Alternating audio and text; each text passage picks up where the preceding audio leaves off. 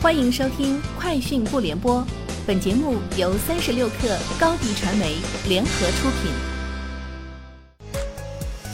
网罗新商业领域全天最热消息，欢迎收听《快讯不联播》。今天是二零二一年九月二十八号。三十六克获悉，理想汽车官方消息，九月份理想汽车新增十六家直营交付中心。截止到九月二十八号，理想汽车已有五十五家直营交付中心，覆盖全国五十三个城市。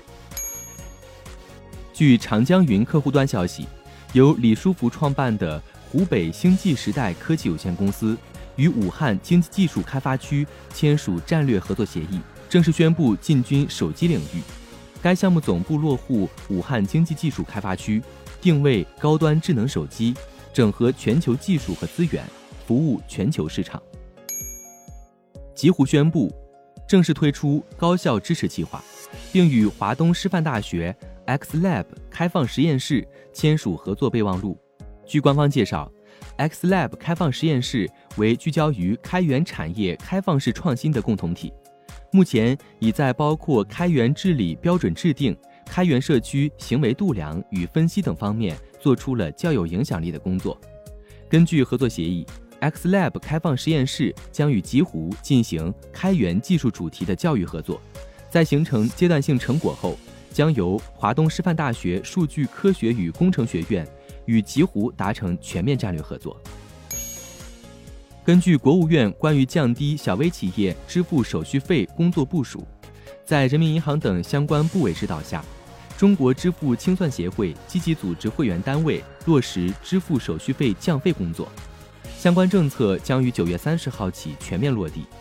调研显示，绝大部分会员单位已完成降费有关的各项准备工作，部分商业银行、支付机构已提前对部分手续费项目实行减免措施。二零二一年世界互联网大会乌镇峰会完成各项议程，落下帷幕。大会期间举办了二十场分论坛，分别聚焦五 G、人工智能、开源生态。下一代互联网、数据与算法等网络技术新趋势、新热点，充分回应各方对数据治理、网络法治、互联网企业社会责任、全球抗疫与国际传播等问题的关注。近日，快手电商正式推出聚宝盆计划。据官方介绍，聚宝盆计划是由快手官方为商家提供的高收益一站式快手站外投放解决方案。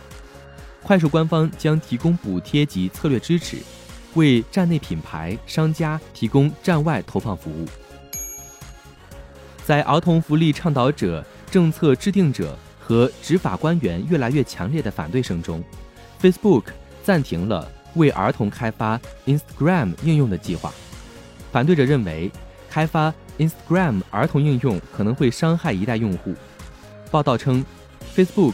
将 Instagram Kids 作为该应用的无广告版本推出，其中包含许多针对十三岁以下儿童的某些适合年龄的内容和功能。它将允许父母控制他们的孩子可以在应用上花费多少时间。以上就是今天节目的全部内容，明天见。